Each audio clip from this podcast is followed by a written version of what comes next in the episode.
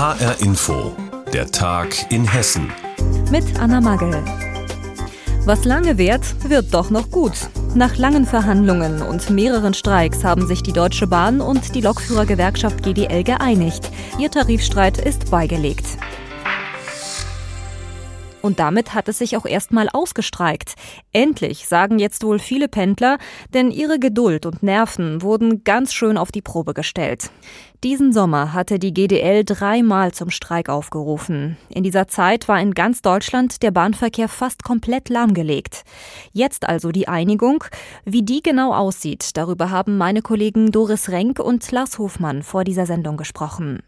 Naja, insgesamt gibt es unter anderem 3,3 Prozent mehr Geld. Es gibt bis zu 1000 Euro Corona-Prämie und die Betriebsrente für alle Beschäftigten bei der Bahn, die bis Ende des Jahres im Unternehmen sind, wird nicht verschlechtert. Das war der GDL ganz, ganz wichtig. Das sind alles Punkte, da hat sich, glaube ich, vor allem die Bahn bewegt in einem ja wirtschaftlich sehr angespannten Umfeld, unter anderem eben auch durch Corona, hat sie hier nochmal mehr Geld draufgelegt, als sie eigentlich wollte.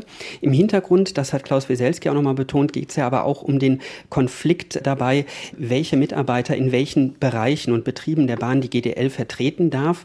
Hier hat die GDL vor allem zurückgesteckt, glaube ich. Ganz offiziell vertritt sie jetzt erstmal nur Lokführer und Zugbegleiter, die anderen Bereiche nicht.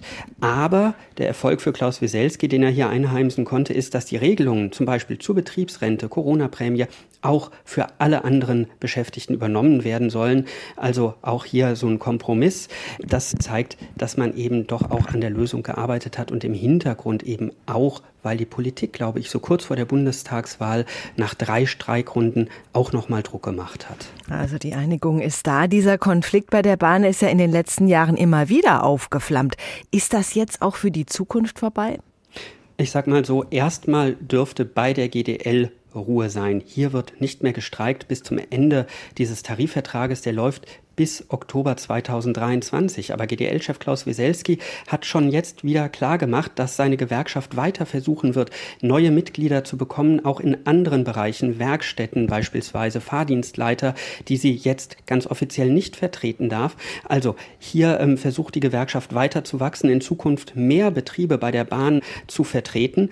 Und das dürfte sich auch auf die andere Gewerkschaft, die EVG, auswirken. Mit der will die Bahn jetzt aushandeln, dass das Ergebnis der GDL auch für die EVG übernommen wird. Da muss man mal gucken, ob die das einfach so klaglos hinnehmen oder ob es da nochmal ähm, Streit gibt. Und vor allem wird sie aber auch langfristig nicht einfach Bereiche der Bahn kampflos abgeben, glaube ich. Also in Zukunft wird dieser Konflikt um Macht bei der Bahn auf jeden Fall weitergeführt.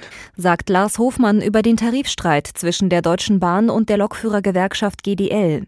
Beide Seiten haben sich jetzt geeinigt, und zwar auf eine Lohnerhöhung in zwei Stufen und auf Corona-Prämien.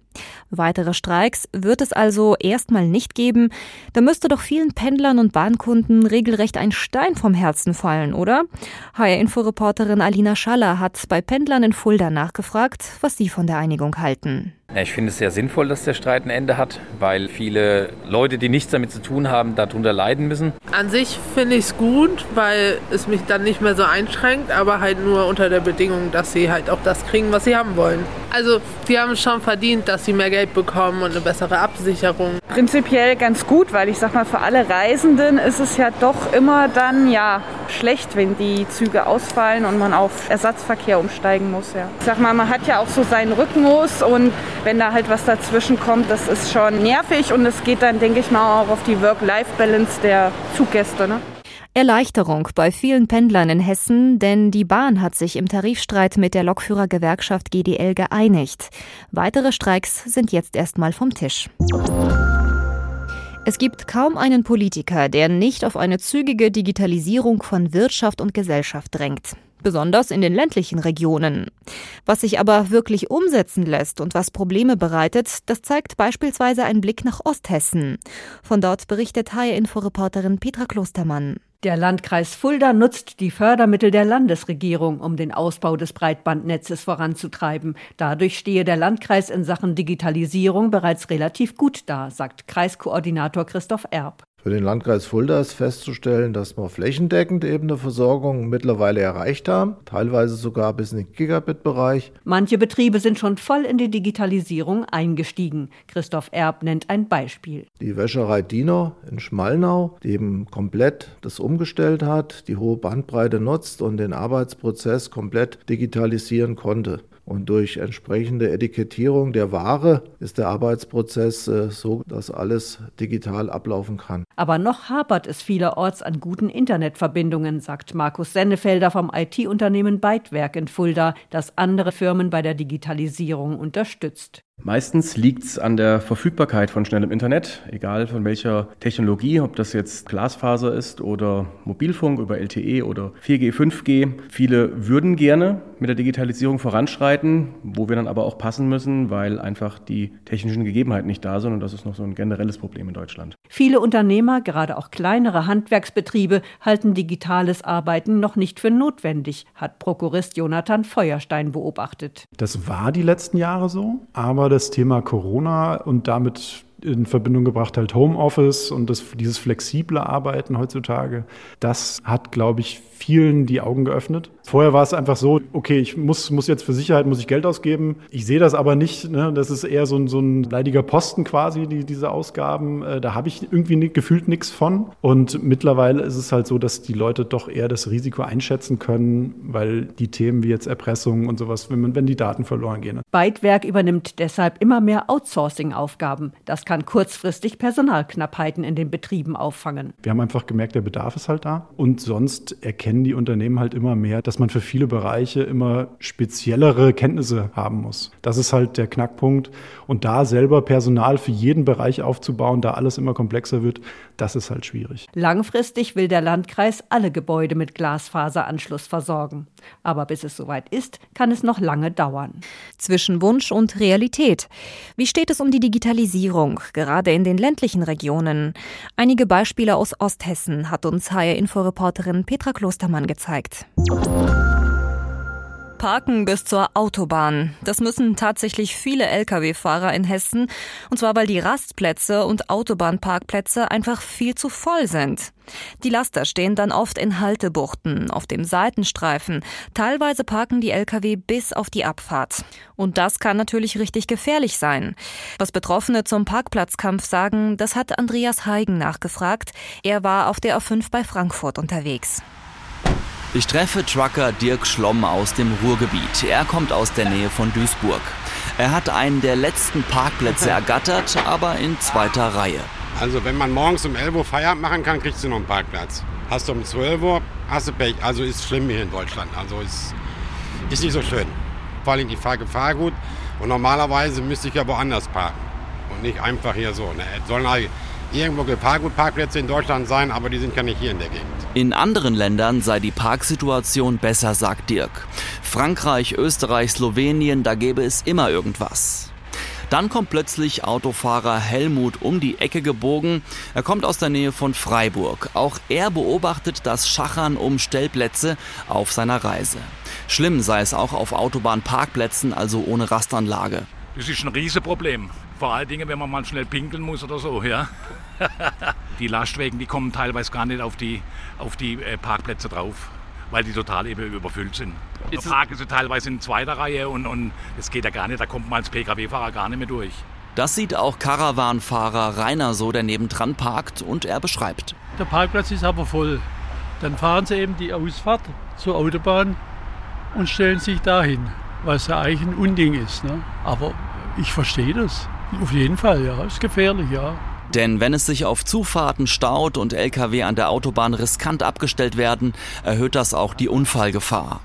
Gefährlich ist es auch auf dunklen Autobahnparkplätzen, aber noch aus anderen Gründen, erzählt mir Lkw-Fahrer Schein. Ich fahre die gar nicht mehr rauf. Ich wurde schon mal beklaut, einmal Diesel und einmal, wir fahren ja auch Schlepper, Traktoren, und da wurden auch schon ein paar Sachen abgebaut. Und dann hast du auch immer Stress mit irgendwelchen anderen, weil die kreuz und quer stehen. Shahin fährt dann zur Not lieber raus. Wildparken, sagt er. Es geht auf die andere Seite der A5 Richtung Frankfurt. Dasselbe Bild. Ich bin auf der Raststätte Taunusblick. Es ist circa 19 Uhr. Es gibt einen großen Platz für Trucks, aber... Ab 6 Uhr kriegen sie hier nichts mehr. Feierabend. Nur die meisten fahren nachts und die stehen schon mittags und blockieren dann schon wieder die Parkplätze für die nächsten. Sagt der Mann aus der Nähe von Paderborn und schaut seinen Brummikumpel aus Essen an, der im Laster sitzt. Ich, ich musste mal 45 Minuten Fahrpause machen auf der A45. Da habe ich mich im Verzögerungsstreifen reingestellt, ganz an der Seite. Was ist, die Polizei kommt, ich musste da wegfahren. Ich sage, der Parkplatz ist doch zu. Ja, ja, das ist nicht unser Problem. Zu wenige Parkplätze und zu viele Lkw. Dieses Problem gibt es an vielen Autobahnrastplätzen, auch an der A5 bei Frankfurt. Dort hat sich HR-Inforeporter Andreas Heigen mit Lkw-Fahrern unterhalten. Der tägliche Parkplatzkampf, das ist ein Problem. Ein anderes Problem im Straßenverkehr sind Temposünder. Die können besonders auch Schulkinder gefährden. Gerade jetzt sind in Hessen viele Erstklässler unterwegs.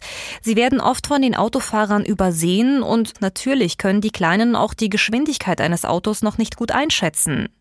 Bei der Polizeiaktion Blitz für Kids sorgen die Kinder daher selbst dafür, dass Temposünder zur Rede gestellt werden. HR-Inforeporterin Lea Schebaum war an der Gönser Grundschule in Butzbach-Polgöns und hat sich angesehen, was die Grundschüler da genau machen. Die ersten Kinder trudeln auf dem Parkplatz ein, auf dem die Polizei schon alles vorbereitet hat. Die Viertklässler tragen alle gelbe Warnwesten, auf denen hinten Verkehrsdetektiv steht. Ihr Job heute? Die Polizei bei einer Verkehrskontrolle unterstützen. Ob sie sich darauf freuen? So, Kinder. Seid ihr bereit? Ja! Ein paar Meter weiter an der Hauptstraße wird die Geschwindigkeit gemessen und der ein oder andere Fahrer rausgewunken. Wer zu schnell unterwegs war, bekommt die gelbe Karte. Grundschülerin Maja weiß genau, was sie den Autofahrern dann sagen will. Bitte das nächste Mal nicht so schnell fahren, weil die gibt jetzt auch neue Schulkinder, weil sie können die Geschwindigkeit nicht richtig einschätzen. Und dann kommen sie, gehen die auf die Straße und dann kann es auch zum Unfall führen. Aber es gibt nicht nur gelbe Karten. Wer vorbildlich fährt, wird auch gelobt, erklären die beiden Viertklässler Justus und Anton. ihm eine grüne Karte gegeben, weil die richtig gefahren sind, die Geschwindigkeit gehalten haben. Wir haben gesagt, Dankeschön, Sie haben sich an die richtige Geschwindigkeit gehalten und darum gibt es die grüne Karte. Und trotz Polizeikontrolle reagieren auch die Autofahrer positiv auf die Aktion, so wie Sascha Klaus aus Butzbach. Schön, auf jeden Fall schön. Also das finde ich auch für die Kinder sehr gut, dass sie das hier sehen und äh, ich freue mich selber, weil ich komme auch hier aus dem Ort und äh, mein Sohn geht hier irgendwann auch in die Schule. Und deswegen finde ich das immer sehr gut. Und für die Kinder ist dieser Tag sowieso ein ganz besonderes Erlebnis, sagt Andreas Düding, Leiter der Verkehrsdirektion der Polizei Mittelhessen. Das werden die ihr Lebtag nicht vergessen. Und die strahlen. Und äh, wenn der Verkehrsteilnehmer, selbst wenn er zu schnell war, von einem Kind angestrahlt wird, dann nimmt er das ganz ein, einfach anders auf. Er wird nicht äh, unleidlich. Er erkennt es an, den Verstoß, und äh, versichert dann auch vor Ort gegenüber dem Schulkind, dass er in Zukunft äh, die Geschwindigkeit einhalten wird. Ja, also eine wunderbare Sache. Das ist die Blitz für Kids Aktion von Polizei und ADAC. Dabei dürfen Grundschulkinder zusammen mit Polizisten Temposünder anhalten und sie zur Rede stellen. HR-Inforeporterin Lea Schebaum hat die Aktion im mittelhessischen Butzbach begleitet. Und das war der Tag in Hessen mit Anna Magel. Die Sendung gibt es auch als Podcast auf hrinforadio.de.